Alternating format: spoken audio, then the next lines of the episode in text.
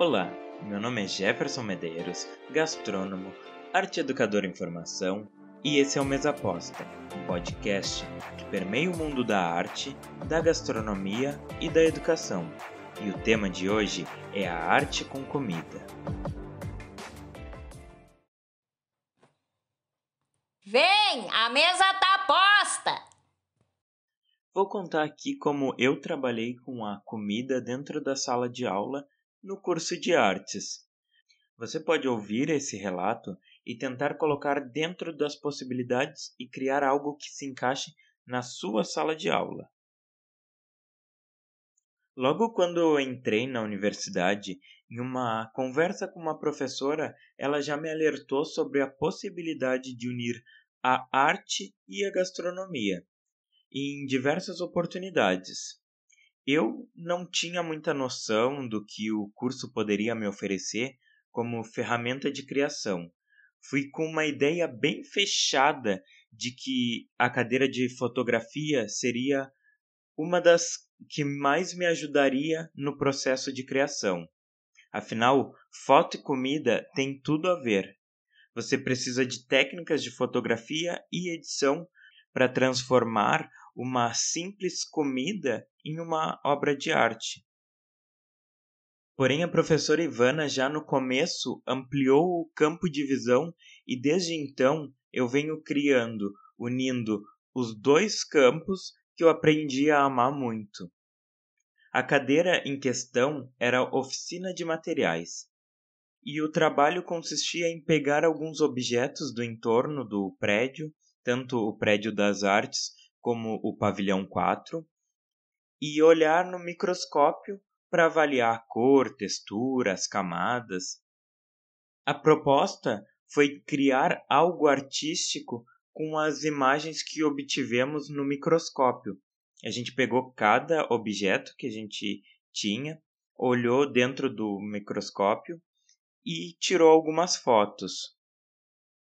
Essas imagens, elas estão no link que eu vou deixar na descrição do episódio.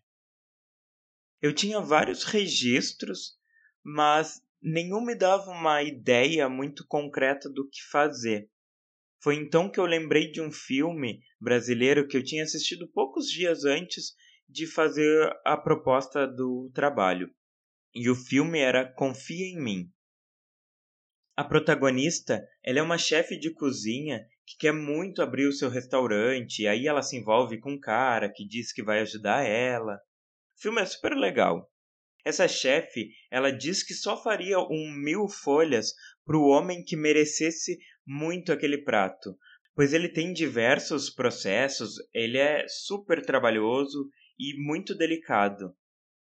Claro que como eu estava entrando no curso, Naquele momento eu queria impressionar os meus colegas e me sentir aceito. Foi então que eu decidi que essa seria a receita ideal. Selecionei as fotos que tinha a ver com esse prato e aí comecei a criar. A lasca de madeira ela foi representada pela massa folhada. O pedaço de cristalzinho foi representado pelo caramelo. O pedaço de líquen foi representado pela noz e uns pedaços de árvore que foram representados pelo avelã. Como eu disse anteriormente, o link eu vou deixar aqui na descrição e você pode conferir essas fotos. Outro trabalho da mesma disciplina que eu usei comida foram sobre mandalas. Tínhamos que criar uma mandala, então eu assei alguns biscoitos e os confeitei os biscoitos eles tinham sabores diferentes que acompanhavam o desenho da sua flor. Fiz algumas flores de laranjeira, capim, cidreira, camomila. Todos eles têm sabores doces e calmantes que refletem ao carinho e ao afago.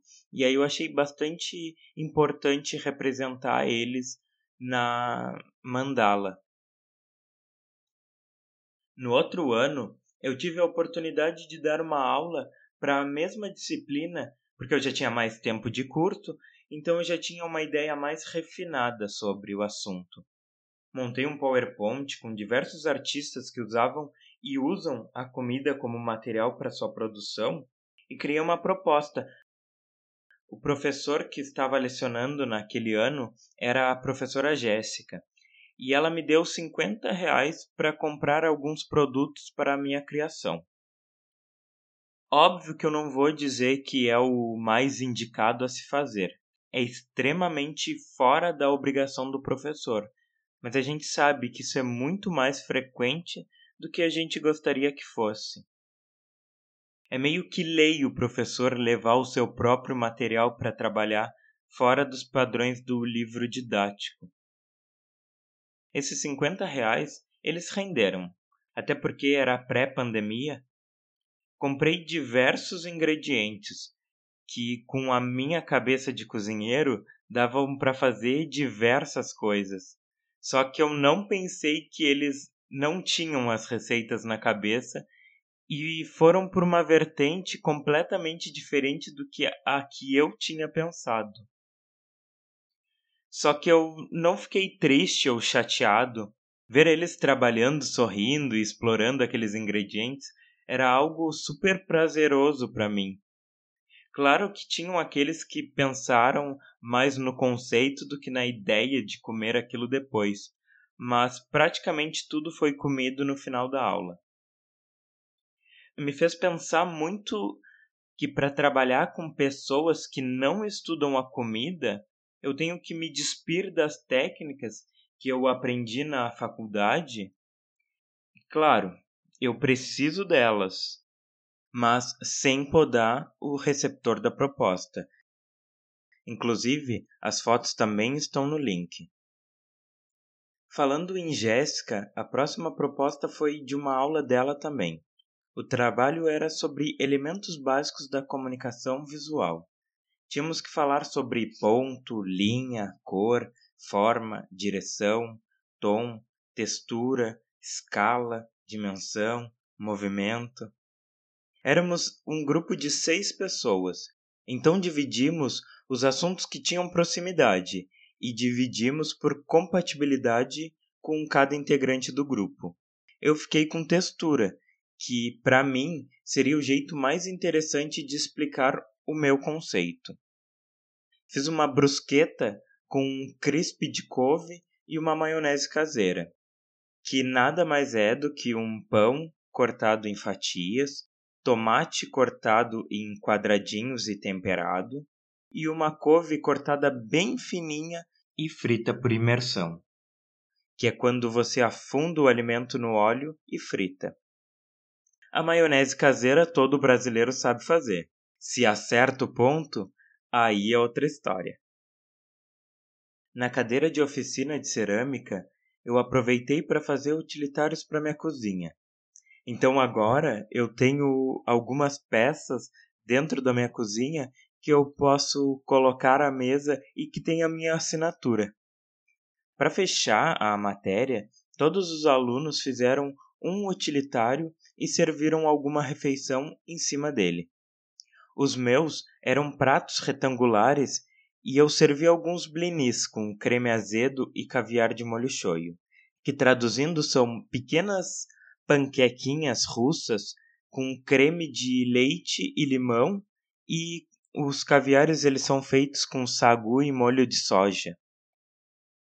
Em algumas outras disciplinas ocorreram piqueniques para celebrar a conclusão da matéria, que ajudam a reforçar essa ideia que através da comida podemos mudar o mundo. Infelizmente, veio a pandemia e eu não pude continuar explorando esse campo dentro da universidade. Tem outros trabalhos também que eu usei meus aprendizados da gastronomia, mas eu não relatei porque eu acredito que esses que relatei já são bons exemplos. E claro, esses são os meus exemplos. Se você tem algum relato, você pode me mandar via Instagram ou caso você tenha vontade de tratar sobre o assunto e queira alguma ajuda para pensar junto, conte comigo.